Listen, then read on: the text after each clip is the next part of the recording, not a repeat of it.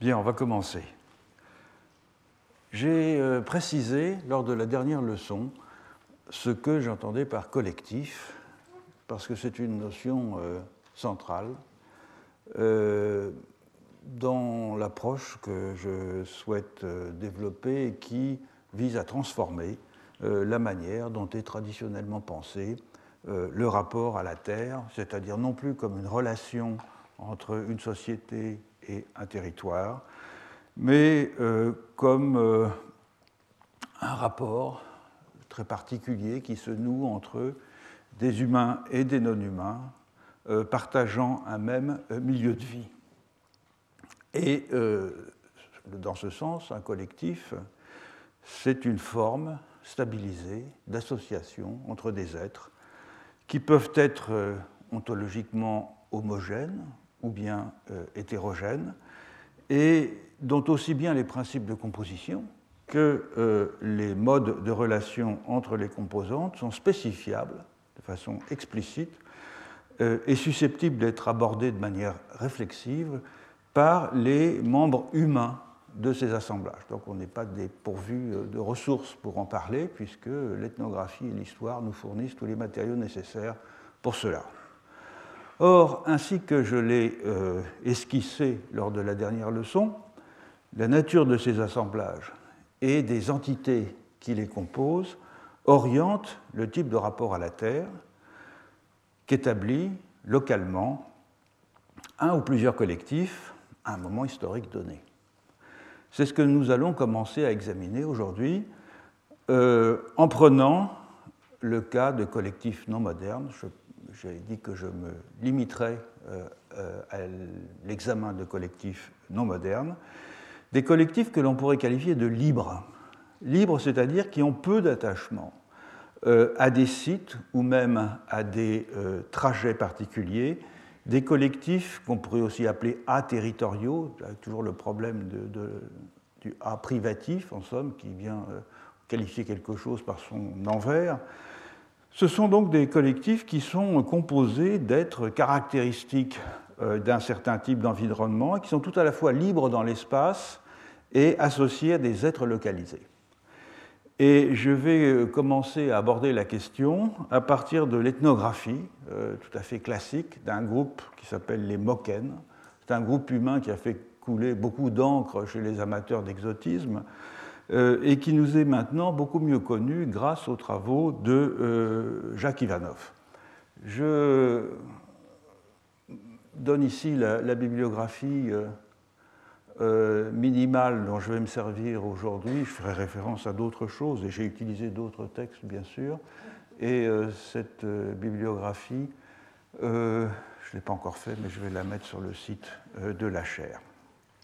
Donc les Moken font partie euh, d'un ensemble de populations euh, de l'insulinde, parfois désignées sous le nom de nomades de la mer, ou de peuples de la mer, ou de nomades marins, euh, des populations qui s'étendent sur près de 3000 km le long des archipels, depuis la Birmanie méridionale jusqu'à la partie est de Bornéo, et qui entretiennent avec les peuples sédentaires du littoral des relations euh, complexes de complémentarité et de conflit.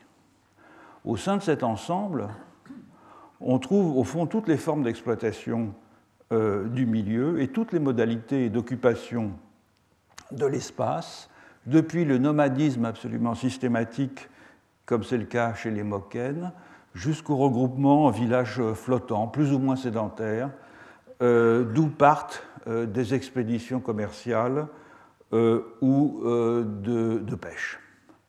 Et de fait, ces populations de nomades marins qui pratiquaient la collecte et la pêche et pour qui l'igname, l'igname bouturé ou l'igname sauvage avait toujours été une nourriture privilégiée, se sont adaptés de façon très différente aux techniques halieutiques et aux techniques agraires, euh, au contact desquelles elles se sont trouvées. Alors je vais spécifiquement parler des Moken euh, aujourd'hui. C'est une population de 2 à 3 000 individus qui nomadisent dans l'archipel Mergui, au large des côtes de la Thaïlande et de la Birmanie, et qui représente un cas très intéressant de rapport presque évasif à la Terre, puisqu'ils vivent une très grande partie de l'année sur leur bateau. donc c'est sur eux que nous allons nous pencher un moment. Donc voilà la carte avec l'arc euh, l'arc des, depuis les Bajao jusqu'ici, euh, en passant et en montant là, l'arc des nomades marins. Ce sont des populations extrêmement différentes qui parlent des langues différentes. Et les Moken sont ici, dans l'archipel Mergui, à la jonction de la Thaïlande et de la Birmanie. L'habitat des Moken est composé de plus de 600 euh, îles qui sont, euh, qui sont depuis longtemps sillonnées et exploitées euh, par les Malais, mais qui ont pendant longtemps été aussi le lieu de résidence exclusif des Moken. Et pourtant, ils ne revendiquent pas du tout ces îles comme leurs et semblent d'ailleurs accepter les préjugés des peuples sédentaires qui associent nomadisme à pauvreté et sauvagerie. C'est un thème classique, c'est le cas chez beaucoup d'autres peuples nomades, euh, qui vivent plus ou moins euh, encastrés dans des territoires occupés ou revendiqués par des euh, sédentaires. Et donc les Moken ont développé une sorte de stratégie de l'évitement, de la fuite, de l'autodénigrement, tout à fait ostensible, qui est une forme de protection en ce qu'elle entretient au fond les comportements paternalistes des populations dominantes tout en évitant de les braquer. On trouve ça euh, dans beaucoup de populations interstitielles, disons, tout autour du globe. Selon euh, Jacques Ivanov, les Moken ont fait le choix de la précarité et de la mobilité contre l'accumulation, contre le stockage et la euh, sédentarité ils sont toujours à la limite de la pénurie euh, euh, alimentaire, euh, car ils ne stockent pas de nourriture, ce que la forme de leurs bateaux symbolise. Ce sont des bateaux qui sont échancrés à la proue et à la poupe. Ce sont des canaux monoxyles et qui sont, euh, dit-on, dotés d'une bouche qui mange et d'un arrière qui défèque. Voilà un bateau, c'est une photo d'Ivanov, ça c'est une photo un peu plus récente. Et euh, voilà le modèle du Kabang, le bateau Moken euh, dessiné par Ivanov. Et vous voyez à l'avant, il y a une échancrure qui est la bouche, et à l'arrière, quelque chose qui est représente, il y a une échancrure qui représente au fond le lieu, ce qui est assez logique d'ailleurs parce que les déchets sont évacués par l'arrière. Donc une sorte de tube euh, digestif et euh, autant donc qu'une euh, demeure et qu'un moyen de transport. Il n'y a ici aucune forme d'appropriation de l'espace et peut-être même au contraire le refus euh, d'un tel rapport au lieu parcouru. Comme l'écrit euh, Ivanov, je le cite, ne reconnaissant aucun droit, hormis celui de collecter la nourriture quotidienne, dans des endroits qui ne sont pas reconnus pour l'heure, les Moken n'ont développé aucun appareil de droit, aucune méthode d'accès à la propriété, aucun moyen technique d'accumulation. Alors, traditionnellement, les Moken sont des collecteurs et des. Euh, j'allais dire des pêcheurs. Ce pas vraiment des pêcheurs, ce sont des collecteurs d'animaux marins. Euh, en haut des plages, au pied euh, des collines boisées, et qui sont couvertes, même plus que boisées, d'une forêt assez dense, les femmes déterrent les ignames et collectent sur les strands les vers de sable, les skis, des huîtres et toutes sortes de petits euh, coquillages. Autrefois, les hommes allaient à l'occasion euh, chasser en forêt des cochons sauvages, des civettes, des cernins, et à présent, ils continuent à longer les plages pour harponner les poissons et les tortues, mais ils ne pêchent ni à la ligne, ni à la nasse, ni au filet, faute euh, de la volonté de stocker le poisson, de l'accumuler. Ils pourraient le faire dans les fonds des bateaux, par exemple, euh, dans l'eau, mais ils ne le font pas. C'est un choix, c'est aussi par tradition, disons, ils sont toujours, au fond, à la limite de la euh, rupture alimentaire. Et lorsque les Moken sont arrivés depuis le sud,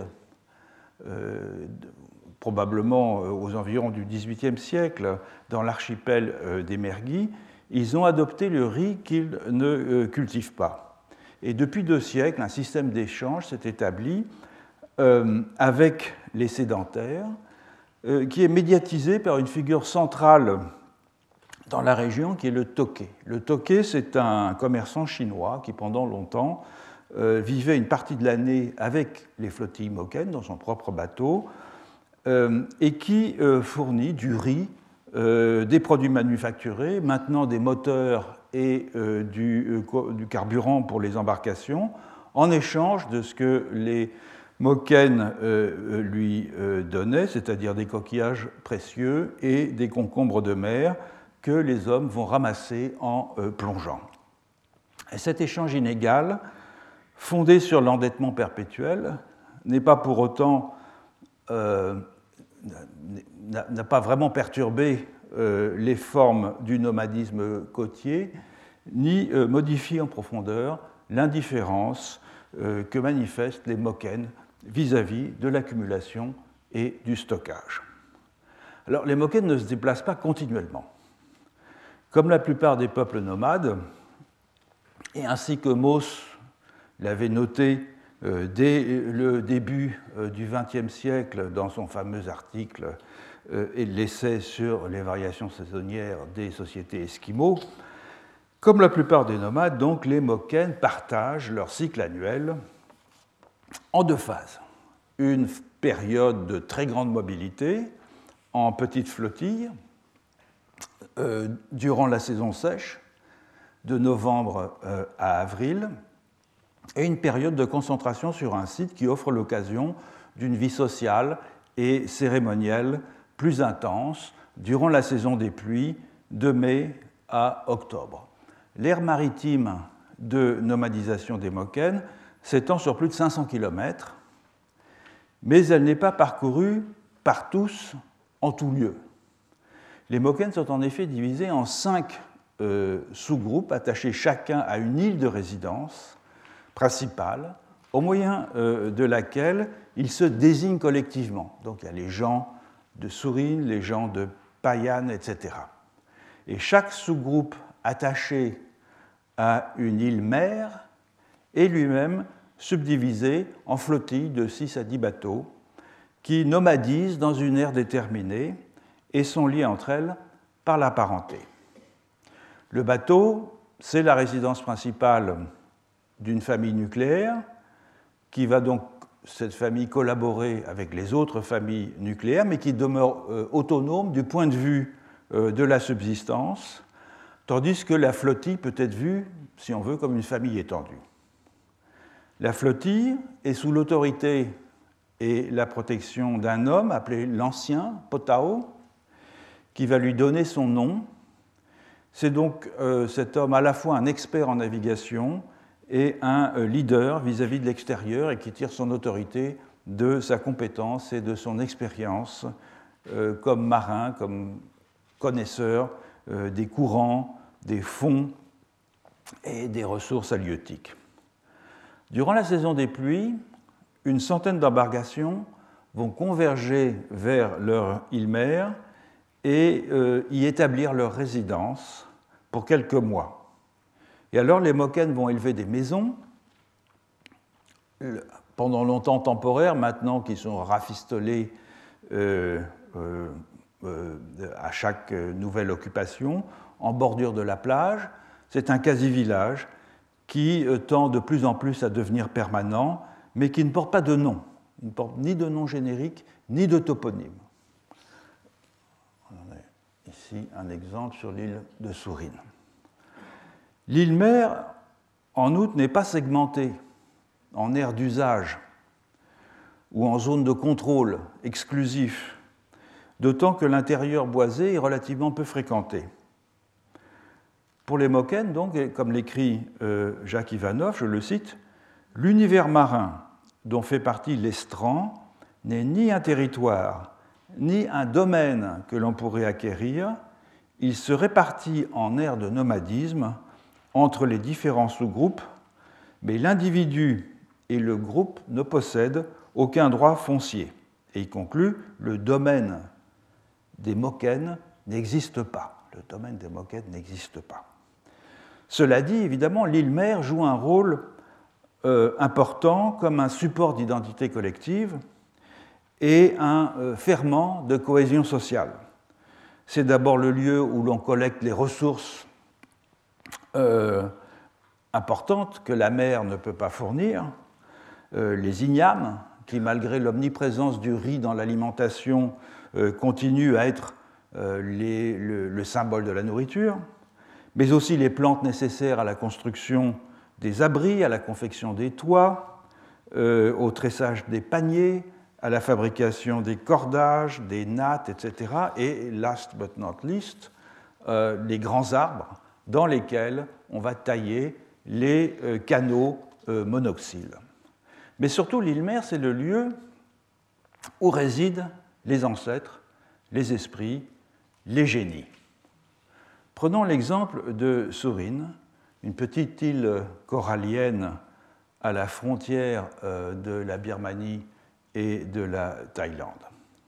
Comme ailleurs dans les Merguis, l'ancêtre principal, c'est une colline, la plus élevée de l'île, et elle fait office de génie du lieu dont il faut se gagner les faveurs dans des cérémonies consacrées aux poteaux des esprits qui sont érigés en bordure de la plage.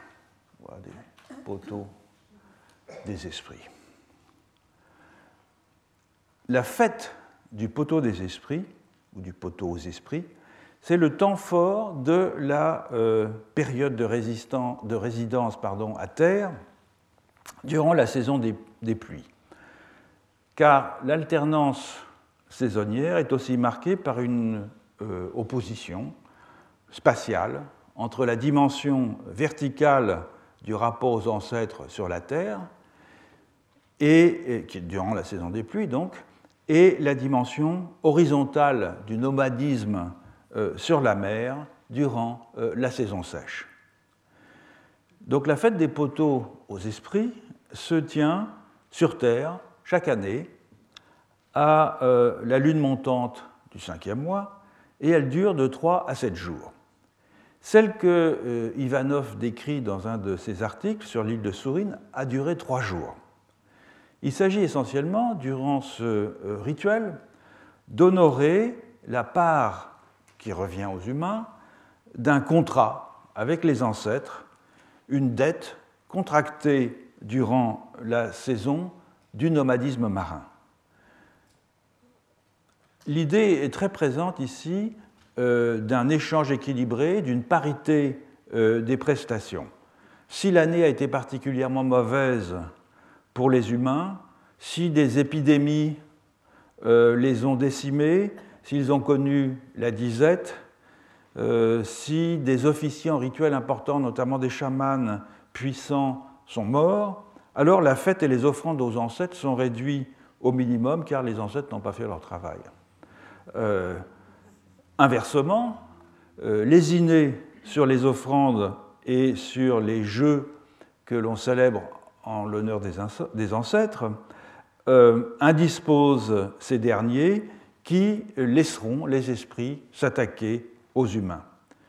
Alors cette fête des poteaux aux esprits, elle est composée euh, d'un ensemble de rituels qui combinent des traditions mokennes, c'est-à-dire des, euh, des, offrandes, des trans chamaniques, des transmissions ritualisées de griefs aux ancêtres, et des traditions malaises, à savoir des rites de guérison et euh, des invocations à certains djinns ou à certains rois d'origine malaise. Qui sont ces ancêtres à qui les cérémonies euh, sont consacrées? Les mieux définis, ce sont des hommes qui euh, furent respectés de leurs vivants, souvent d'anciens chamans, et dont les hauts faits sont remémorés, notamment pour ceux qui furent les pionniers de la colonisation de l'archipel des Merguis. Et lors des fêtes, euh, notamment des fêtes du poteau des esprits, ces ancêtres vont posséder les officiants, qui vont ainsi devenir leur incarnation temporaire, et par exemple consommer les offrandes qui leur sont destinées, qui sont destinées aux ancêtres. Les ancêtres, qu'on appelle Ebab, se distinguent ainsi clairement des esprits qu'on appelle katoyés, qui constituent le devenir ordinaire des morts, en ce que euh, les ancêtres jouissent d'une indépendance et d'une mobilité plus grande que les esprits ordinaires des morts. En particulier, ils suivent les vivants et c'est eux qui reviennent périodiquement euh, dans les rituels. Parmi les ancêtres, certains sont plus importants et plus puissants que d'autres, et ils résident euh, dans l'une des îles mères, où ils protègent pendant quelques mois les humains qui y sont installés. Enfin, les officiants euh, des rituels moken deviennent après leur mort des animaux marins, soit des cétacés pour les chamans, soit des, dauphins pour les autres officiants.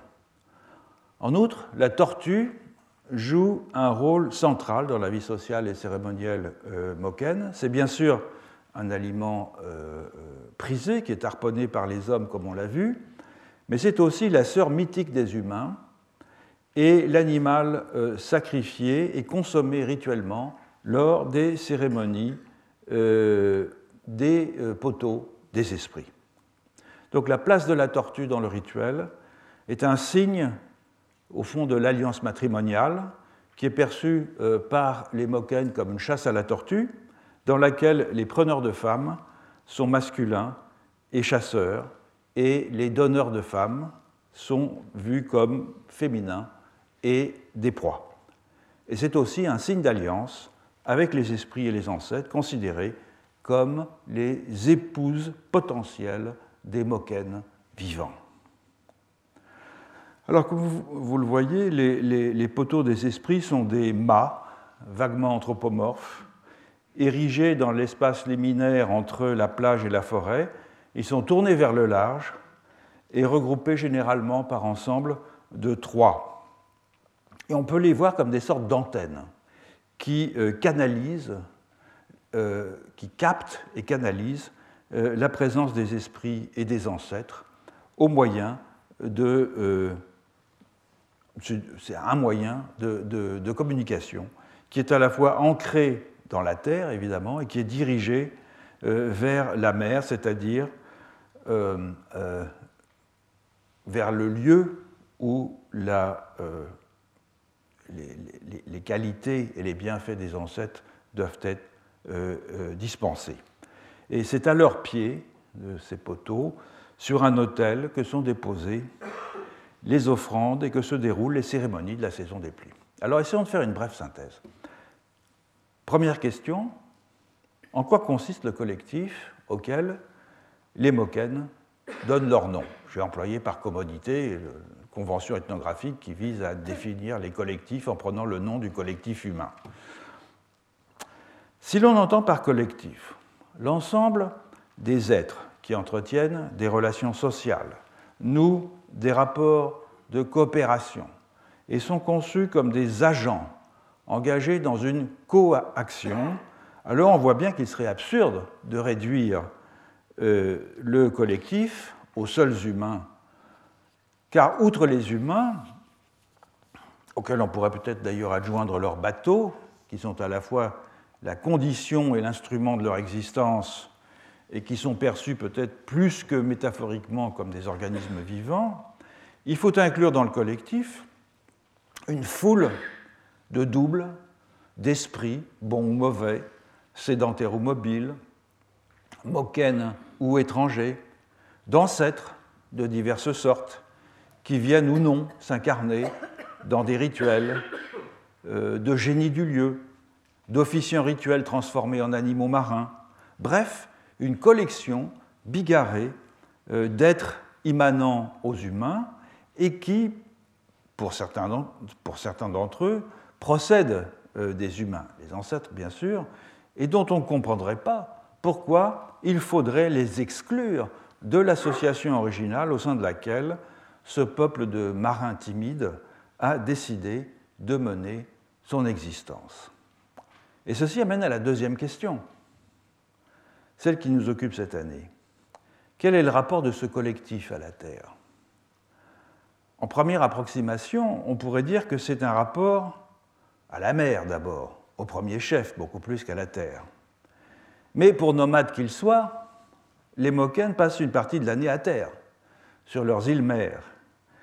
Et c'est dans ces îles aussi, la plupart d'entre elles vierges d'autres humains que les Moken, qu'ils entretiennent des relations d'échange avec les membres invisibles du collectif, ceux qui ne sont pas visibles ordinairement, ceux qui ne sont pas visibles quand ils ne sont pas incorporés, par exemple, dans le corps des officiants lors des rituels.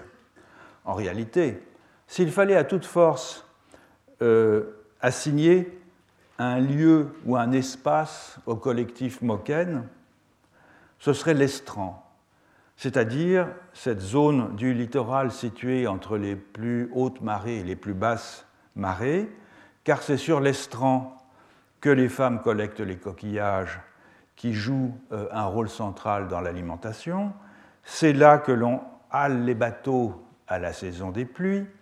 C'est en bordure de l'estran que les villages de l'île Mère sont édifiés et que les poteaux des esprits sont érigés, au fond que la vie cérémonielle se déroule. Autrement dit, le collectif Moken occupe un espace liminaire, un entre-deux, qui n'est ni tout à fait la terre, ni tout à fait la mer, un espace qui n'est pas plus l'objet euh, d'une appropriation que ne l'est la mer elle-même, puisque, on l'a vu, comme selon la formule d'Ivanov, le domaine des Moken n'existe pas. du point de vue du rapport à l'espace dont euh, le collectif Moken fait usage, ce collectif il est moins encastré dans le territoire des autres, comme le sont de nombreux nomades ailleurs dans le monde, ou titulaires d'un parcours, comme on verra euh, des cas plus tard avec les pasteurs nomades d'Iran, ni même déterritorialisés, comme le sont euh, les migrants toupies de la Terre sans mal dont on va s'occuper dans un moment, puisque les membres du collectif Moken n'ont jamais vraiment été territorialisés. Lorsqu'ils sont arrivés dans l'archipel des Merguis, en provenance du sud, à la fin du XVIIIe siècle, ils ont simplement changé d'aire de nomadisation. Les membres du collectif Moken sont donc a-territoriaux, a-privatifs. Même si leur identité est liée à des sites, et à des trajets spécifiques qui ont varié au cours de leur histoire.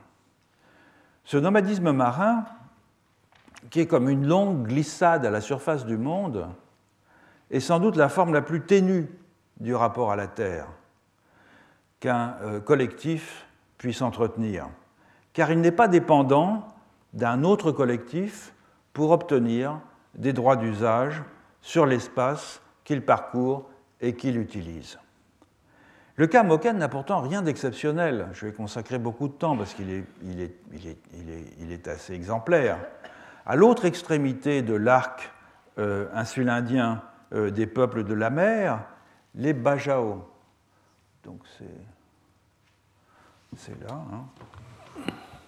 c'est ici.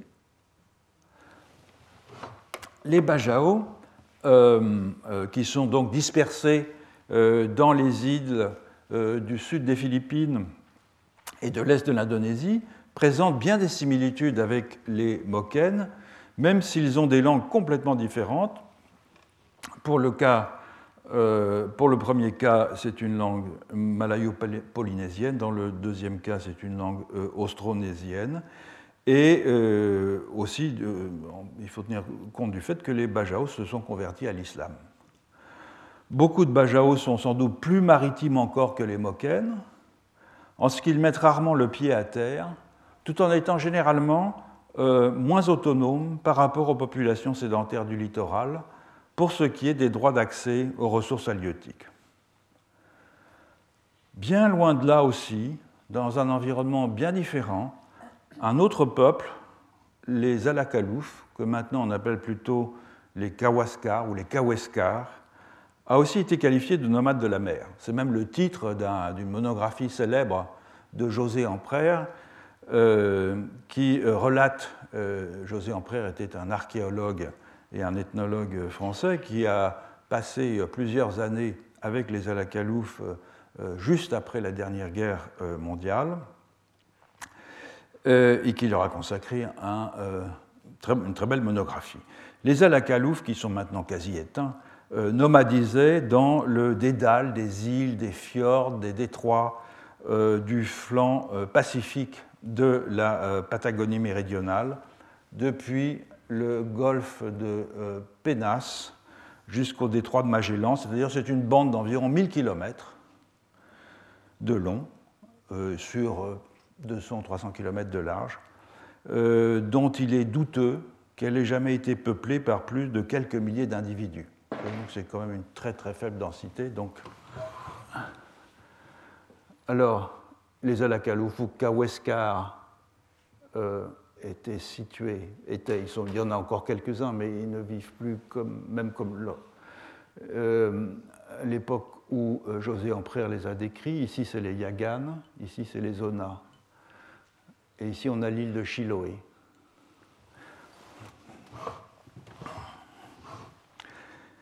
Les Alakalouf étaient bordés au nord par une population euh, indigène disparue au XVIIIe siècle, les Chonos, et au sud, euh, sur le chapelet d'îles euh, formant la rive sud du détroit de Magellan jusqu'au Cap Horn, par un autre peuple de nomades marins à présent complètement éteints, les Yagan.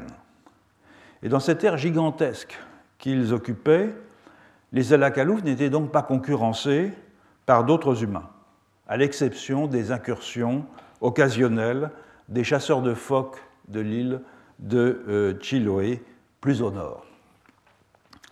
L'usage de la terre ou de la mer était donc ici à peu près complètement exclusif, sans que l'on puisse parler pour autant de territorialité, puisque les Alakalouf ne réclamaient aucun droit particulier sur des littoraux ou sur des zones de navigation à peu près euh, déserts, et que d'ailleurs personne ne songeait à leur disputer.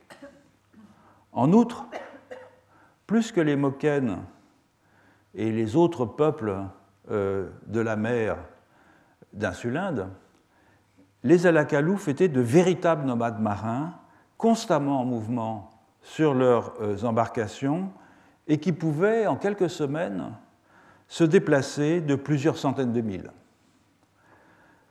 Dans le labyrinthe des îles et des archipels, la voie maritime était, euh, le seul moyen de communication, car du fait de la fragmentation euh, des masses terrestres, du relief rocheux extrêmement accidenté, escarpé, de la présence de marécages et d'une forêt de pluie extrêmement dense dans laquelle il est difficile euh, de pénétrer, il n'existait aucun sentier terrestre, hormis euh, quelques euh, passages de portage pour les canaux permettant de passer d'un bassin de navigation à un autre.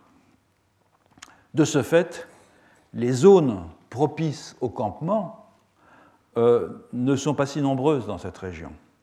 Et d'ailleurs, José Amprère, qui a fait des fouilles euh, euh, archéologiques, a trouvé que les campements qui étaient utilisés par les Alakalouf lorsqu'il faisait son enquête étaient aussi des sites, évidemment, où des vestiges archéologiques étaient présents. L'unité économique et politique des Alakalouf ou des Kaweskar, peu importe, les noms changent beaucoup avec, au fil du temps, donc euh, autant se fixer pour une fois sur l'un d'entre eux. Euh, l'unité économique des, des Alakalouf euh, était la famille, jadis polygame, autonome sur le plan de la subsistance, et qui était donc aussi l'unité de déplacement, soit une dizaine de personnes, qui est la capacité maximale pour un canot. Ces canaux étaient en planche ou en écorce, cousus, renforcés euh, par des membrures, euh, cela jusque dans les années 20, et ensuite des canaux monoxyles lorsque le fer est devenu euh, plus facile d'accès et que le travail du bois s'en est trouvé facilité. Voilà un canot vu évidemment d'une goélette de Chiloé. On voit les, on voit les bordures, les, les membrures pardon, qui viennent rigidifier la coque. Ça a l'air d'un esquif particulièrement fragile, surtout dans les mers euh, que vous imaginez, je pense assez aisément. Euh, et euh, l'un des, d'après les, enquêtes démographiques de José Ampré, effectivement, la cause de mortalité principale, c'est la noyade. on ne survit pas très longtemps dans ces eaux.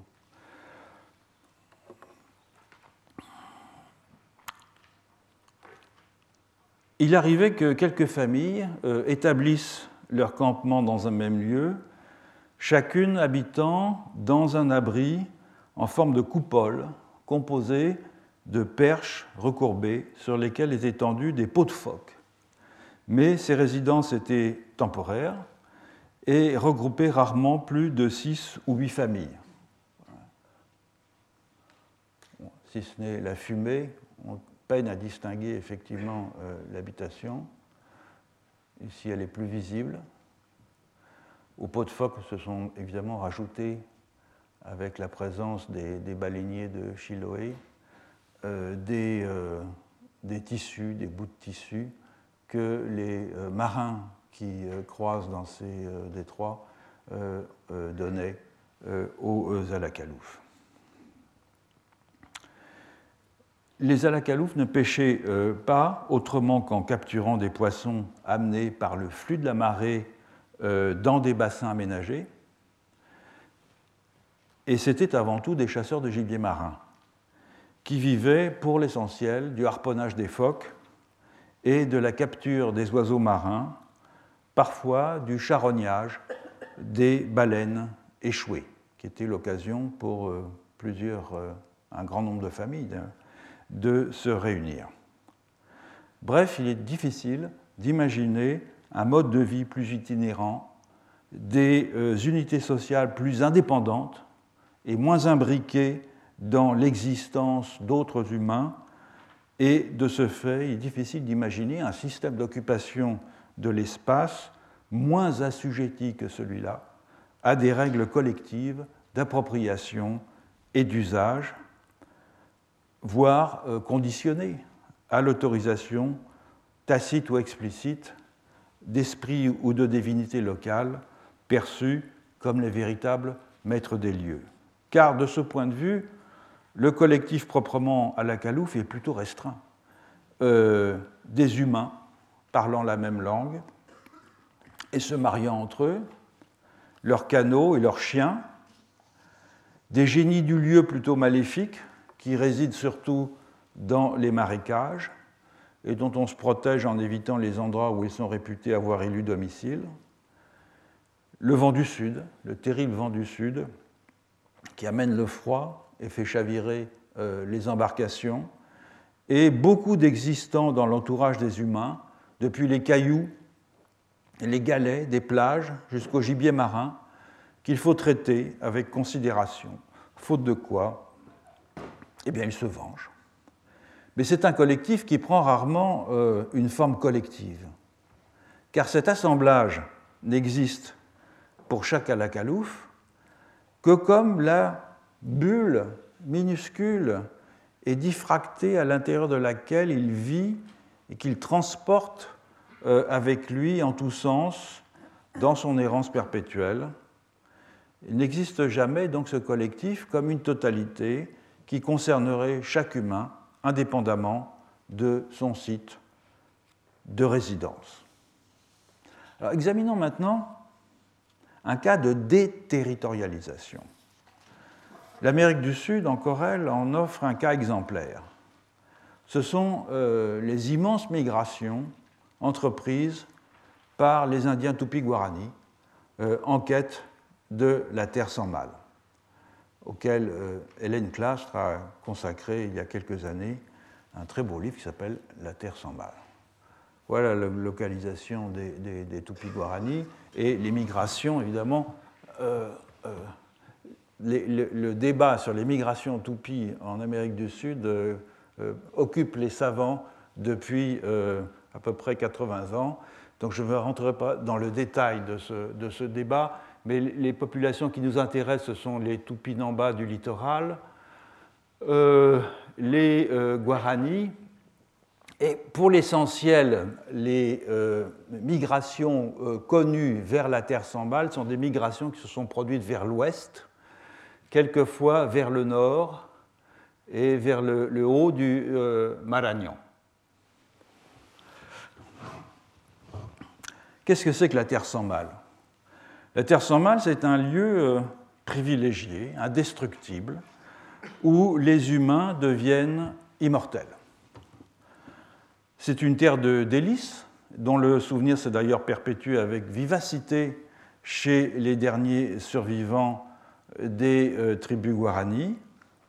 Et c'est une croyance très ancienne qui était autrefois commune à tous les euh, Tupi-Guarani du Brésil et du Paraguay. L'originalité de la Terre sans mal vient de ce qu'elle euh, n'est pas réductible à un simple discours eschatologique, c'est-à-dire un au-delà où les âmes euh, iraient après la mort. Ce lieu avait une localisation géographique précise, enfin était réputé avoir une localisation géographique précise, on pouvait s'y rendre, et euh, il était donc accessible aux vivants. Et s'y rendre permettait d'obtenir l'immortalité sans passer par l'épreuve de la mort. La terre sans mal était définie comme un endroit où la nourriture advient spontanément et où les humains jouissent d'une perpétuelle jeunesse. Et en ce lieu où les humains deviennent semblables aux divinités, les contraintes de la vie ordinaire sont abolies. Le travail a disparu, les flèches chassent toutes seules, les plantes comestibles poussent spontanément et les règles de mariage ne sont plus respectées. la quête effective de la terre sans mal semble avoir été une préoccupation récurrente des tribus toupies dès avant la conquête du Nouveau Monde. Cette quête était animée par des chamans au statut très particulier euh, que plusieurs chroniqueurs anciens décrivent comme des prophètes. On les appelait les Karai, K-A-R-A-I, et ils se déplaçaient sans cesse de village en village pour promettre l'avènement de la terre sans mal, en des discours fort longs et pleins d'éloquence. Et ces euh, prophètes se situaient délibérément hors du champ de la parenté ordinaire et prétendaient euh, descendre des grands héros culturels toupis. Grâce au prestige de leur ascendance euh, invoquée et grâce à leur talent persuasif, ils entraînaient parfois la population de plusieurs villages dans d'interminables migrations vers la terre sans mal. Il faut noter ici que les migrations euh, toupies vers la terre sans mal se distinguent des phénomènes messianiques euh, classiques en ce qu'elles n'étaient pas, comme on l'a pu parfois le suggérer, une réaction à la pression coloniale, euh, par exemple une fuite devant les exactions des colonisateurs, des Européens, ou bien un témoignage de, euh, désespoir collectif entraînant des centaines de personnes à déserter les endroits où on avait pu les confiner. La plus ancienne migration historiquement connue se produisit vers 1539 et dura dix ans. Elle mobilisa 12 000 personnes, 12 000 toupies, qui abandonnèrent leur village dans un endroit qu'on n'a jamais retrouvé euh, du littoral du Brésil, et dont seulement 300 parvinrent ou au Pérou, dans la ville de Chachapoyas, après une pérégrination de plusieurs milliers de kilomètres dans la forêt amazonienne. La distance à vol d'oiseau d'environ 4000 km, mais on peut penser qu'ils parcourirent beaucoup plus. Je, me suis contenté de tracer une ligne euh, euh, de l'endroit, d'un des endroits supposés le, départ, c'est-à-dire la, zone sud de l'expansion des, Tupinamba. Il est possible euh, qu'ils soient remontés vers le nord euh, jusqu'à l'embouchure de l'Amazone, qu'ils aient remonté l'Amazone et qu'ils aient pris le Marañón jusqu'à Chachapoyas. On n'en sait rien puisque les seules indications que l'on possède, ce sont celles euh, des euh, Espagnols de Chachapoyas et on ne sait pas d'où ils sont partis. Or, à cette période, on ne peut pas vraiment parler de colonisation sur le littoral du Brésil, puisqu'il n'existe dans toute la région que deux capitaineries, celle de São Vicente au sud et celle de Pernambuco au nord, et au fond, ces capitaineries n'avaient d'existence que juridique. Dans les faits, tant les Portugais que les Français se disputaient alors âprement quelques points euh, du littoral brésilien, où ils venaient avant tout pour le commerce du bois euh, du Brésil, et ils n'étaient que quelques-uns, une poignée.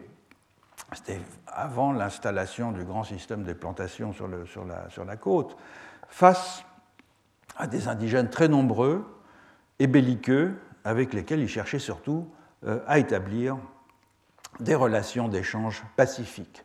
Comme l'écrit euh, Hélène Clastre, je la cite, on ne voit pas quel autre motif, hormis la quête de l'immortalité, pouvait inciter une dizaine de milliers d'Indiens autrement dit la population d'au moins dix villages entiers, a abandonné purement et simplement un territoire qu'il contrôlait pour affronter les risques d'un aussi long périple.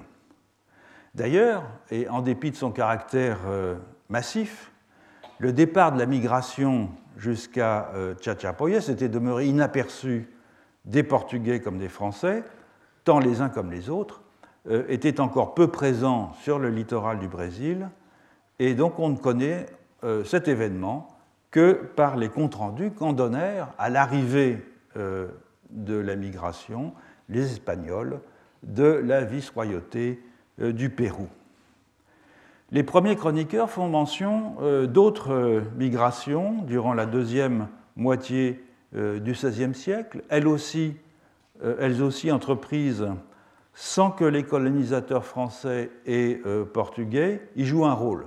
Ainsi, euh, l'établissement des Tupinamba sur le Malagnan euh, se fit en trois migrations successives, dont la dernière fut certainement euh, déterminée par la volonté d'atteindre la terre sans mal.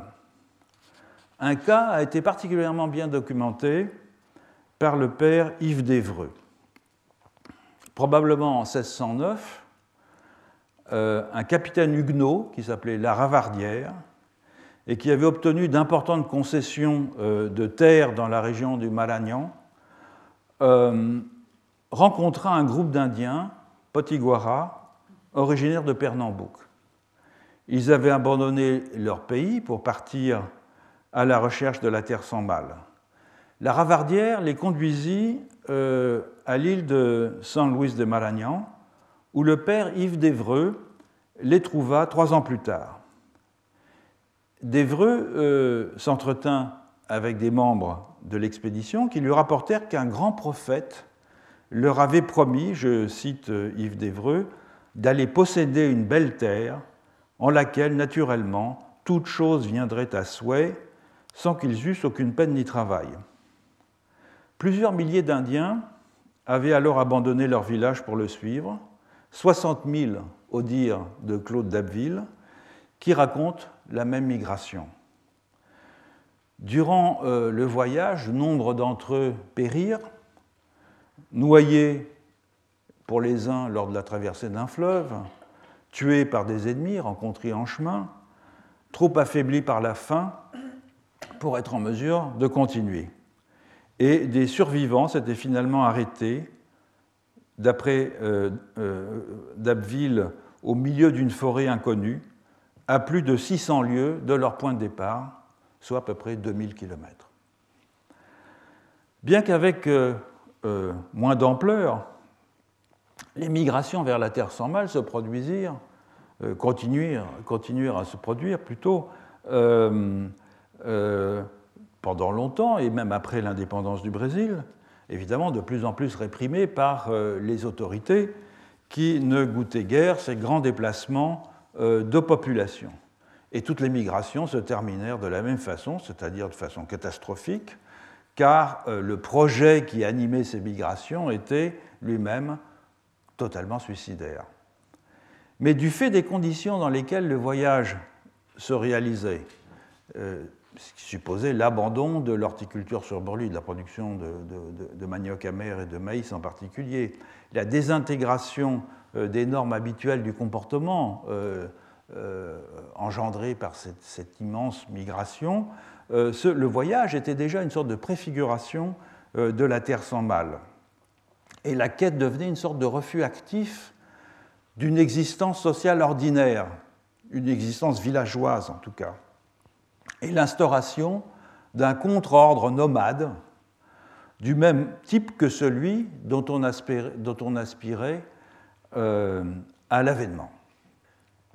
Donc au cours des siècles, ce sont des dizaines de milliers de personnes, peut-être même des centaines de milliers, euh, qui se sont trouvés concernés par ces migrations sur des distances parfois considérables. Du reste, il n'est pas complètement impossible que le mouvement précolombien d'expansion des langues toupies vers l'ouest du continent se soit produit en partie par ce mécanisme. Et on a pu montrer par ailleurs que les bandeirantes de São Paulo, qui sont ces aventuriers qui menèrent à partir du XVIIe siècle des expéditions de conquête et des raids esclavagistes dans l'intérieur du Brésil utilisèrent pour pénétrer en territoire indigène de vastes chemins qui avaient été frayés euh, auparavant par les migrants toupis à, la euh, recherche de la terre sans mal, des sortes d'autoroutes vers la terre sans mal. Alors malheureusement, on ne sait pas grand-chose du déroulement de la vie quotidienne lors de ces migrations, et en particulier comment des masses aussi importantes pouvaient se déplacer de façon quasi permanente en s'alimentant des seules ressources locales. Dans euh, son Histoire de la mission des Pères Capucins, Claude Dabville est l'un des rares à décrire euh, quelques détails des aspects pratiques de cet hypernomadisme. Et sa relation donne une idée des difficultés considérables euh, que les Indiens devaient affronter au cours des voyages durant parfois plusieurs années. La progression était toujours très lente, évidemment. On conçoit qu'une telle quantité de gens euh, ne devait point se déplacer aisément. Les enfants et les vieillards ralentissaient la marche. Il fallait s'approvisionner en cours de route. La chasse et la cueillette occupaient euh, une partie, une partie du temps, en sorte qu'on ne devait guère parcourir de longues distances en une journée et que les étapes devaient être relativement euh, rapprochées. En outre, la nourriture devenait vite insuffisante. Au départ, sans doute, on emportait des provisions, en particulier de la farine de manioc. Mais ces provisions, évidemment, s'épuisaient vite. Il fallait alors s'arrêter, dans certains cas défricher un espace de forêt pour y planter du maïs et attendre la récolte, quelques mois. Mais à moins de trop graves famines, il était sans doute assez rare qu'on fît halte pour cultiver, et cette horticulture pratiquée chemin faisant était euh, loin d'atteindre dans sa variété et dans ses rendements ce qui se faisait en temps normal autour des villages sédentaires d'origine. Donc les migrations supposaient un bouleversement radical des modes traditionnels d'approvisionnement. Comme la plupart des autres Amérindiens des basses terres d'Amérique du Sud, les Tupis Guarani étaient d'excellents horticulteurs et ils pouvaient produire chaque année des quantités euh, de manioc et de maïs, et bien d'autres plantes euh, cultivées bien sûr, euh, considérablement en excédent de leurs besoins. Or, la subsistance des migrants se réduisait pratiquement à une économie de cueillette. Comme l'écrit Claude Dabville, parmi les chemins, cette grande troupe ne se nourrissait, je le cite, hein, que des racines de la terre, des fruits des arbres, du poisson qu'il pêchait, d'oiseaux qu'il prenait et d'autres espèces d'animaux.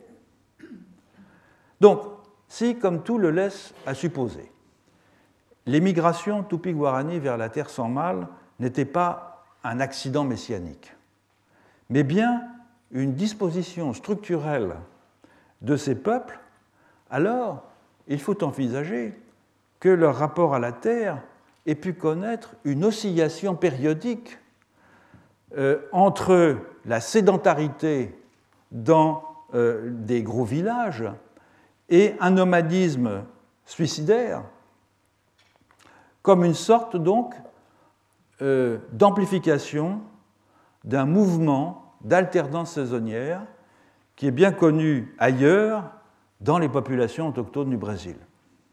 C'est le cas par exemple de populations du Brésil central, en particulier les Bororo, les langues de groupe G, euh, qui furent longtemps classées contre toute vraisemblance euh, comme des proto-cultivateurs ou des semi-chasseurs-cueilleurs, tout simplement parce qu'ils passaient une partie de l'année dans des expéditions de chasse et de cueillette expédition que la littérature ethnographique anglophone euh, euh, appelle du trekking.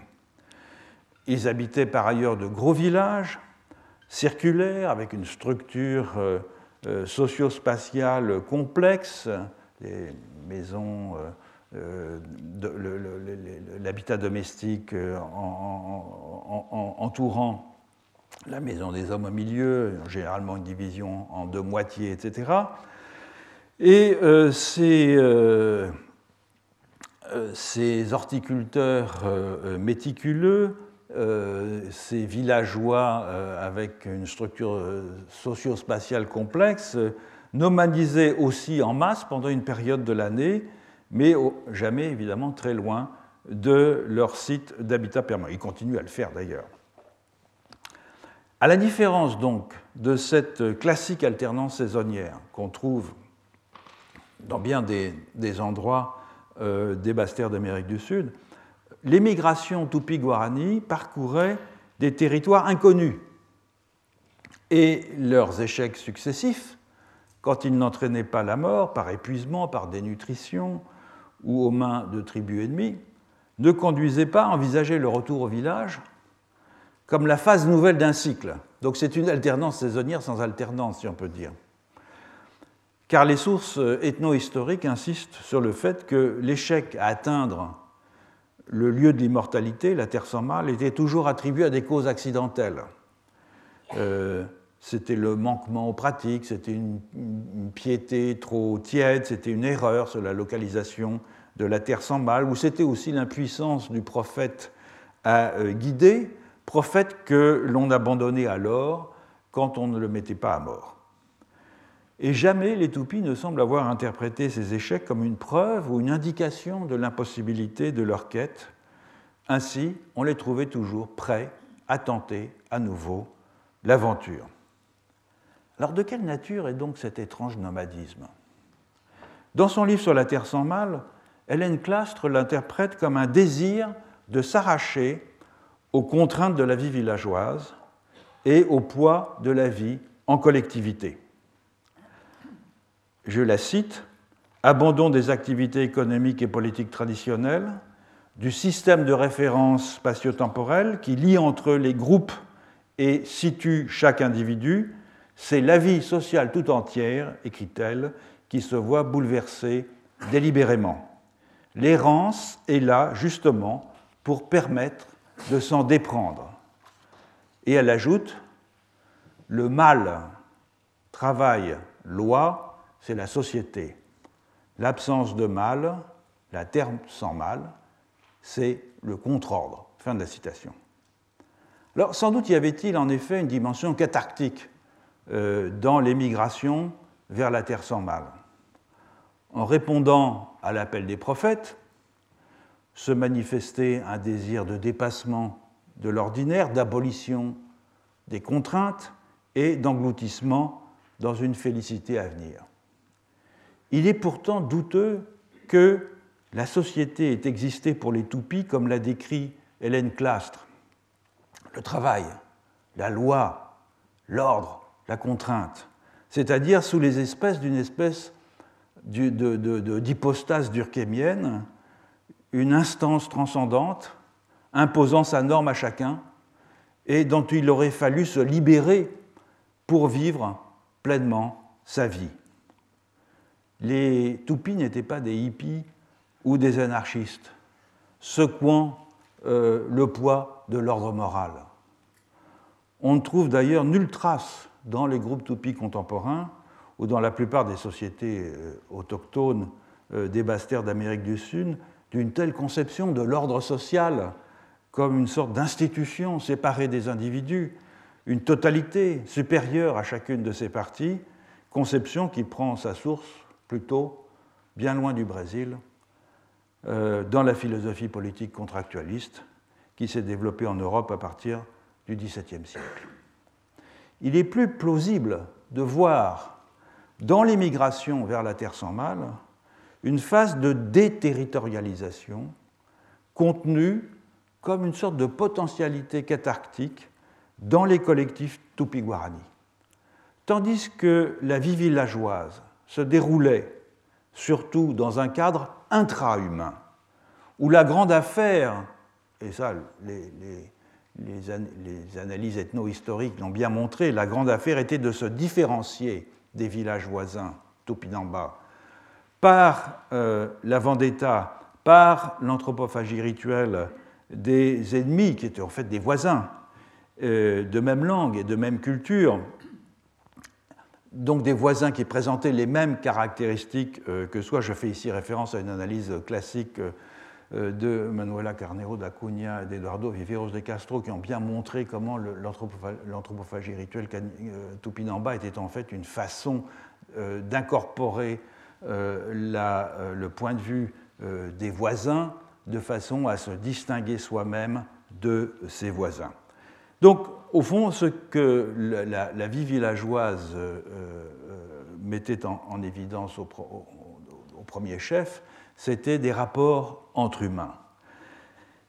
Et la migration prophétique reconstituait quant à elle de façon concrète un collectif plus englobant, où les divinités, les plantes, les animaux et leurs esprits devenaient de façon ostensible le milieu de vie normal ou déployaient une vie sociale dans laquelle les non-humains étaient devenus beaucoup plus présents. La chasse, la cueillette, la pêche, les conditions de vie spartiates, les danses permanentes, la mobilité incessante fournissaient les conditions et le cadre de ce collectif euh, élargi. Dans la vie villageoise, donc, il fallait se différencier d'humains dont on était trop proche, tandis que dans l'errance forestière, il fallait au contraire s'attacher en une association plus étroite à des collectifs de non-humains dont on était auparavant trop éloigné. Bref, la déterritorialité des migrants Tupi-Guarani peut être vue comme une forme paroxystique de l'animisme dans laquelle le collectif humain tout à la fois réduit son périmètre et devient parfaitement isonomique aux autres collectifs. Alors qu'est-ce que les nomades marins et l'immigration prophétique nous enseignent quant au rapport à la Terre. À l'évidence, on est là en deçà de la territorialité telle qu'elle est ordinairement entendue, on est dans une dérive à la surface du monde, c'est une expression que j'ai employée tout à l'heure à propos des moquennes, qui ne laisse d'autres empreintes que les poteaux des esprits, érigés en bordure des plages par les moquennes, ou les armatures des huttes que les alacaloufs s'interdisaient de démanteler lorsqu'ils levaient le camp, ce qui permettait aux marins qui croisaient dans ce détroit de dire tiens, il y a eu des alacaloufs qui ont, sont passés par ici, et un témoignage de notre difficulté à appréhender dans notre langage de terrien, sédentaire, cette aterritorialité ou cette déterritorialité, et la tendance à les définir de façon négative ou privative, à l'instar de ce qui les caractérise. Pas de revendication sur le sol, pas d'appropriation du territoire, pas de stockage de nourriture, même sur pied, comme c'est le cas chez les pasteurs nomades par exemple. Les sols très positifs sont l'extrême mobilité et une orientation prédatrice toujours à la limite de la euh, pénurie alimentaire. C'est pourquoi le terme de collectif libre m'a paru euh, adéquat pour qualifier ces associations euh, dans leur rapport à la Terre, une liberté de mouvement qui n'exclut pas l'attachement à des existants typiques d'un certain milieu et d'un certain mode de vie, depuis les mammifères marins jusqu'aux divinités. On a vu aussi que parmi ces existants associés, il n'y a guère de place pour d'autres humains, sauf peut-être chez les Moken, avec ces espèces de morts en lisière d'humanité que sont euh, les ancêtres. Nulle part l'espace parcouru n'est disputé euh, à d'autres humains, même pas chez les migrants Tupi-Guarani, qui ne disputaient pas leur espace, puisqu'ils se contentaient de traverser euh, au péril de leur vie le territoire des autres sans jamais en trouver qu'ils puissent faire leur. Quant aux esprits, aux divinités, aux plantes, aux animaux avec lesquels ces nomades cohabitent, il est manifeste qu'ils sont eux aussi des habitants discrets des endroits traversés par les humains, puisqu'ils ne réclament pas plus que les humains une exclusivité de l'occupation des lieux où euh, ils ne réclament pas non plus un tribut à payer pour l'usage de ces lieux. Donc dans ce, vagabondage généralisé, il n'y a guère peut-être de sens même à parler d'occupation de l'espace. Une telle notion ne devient pertinente que lorsque plusieurs collectifs se partagent un même espace de façon complémentaire et qu'ils doivent s'accommoder donc les uns des autres. Et ça, c'est ce que nous verrons lors de la prochaine leçon.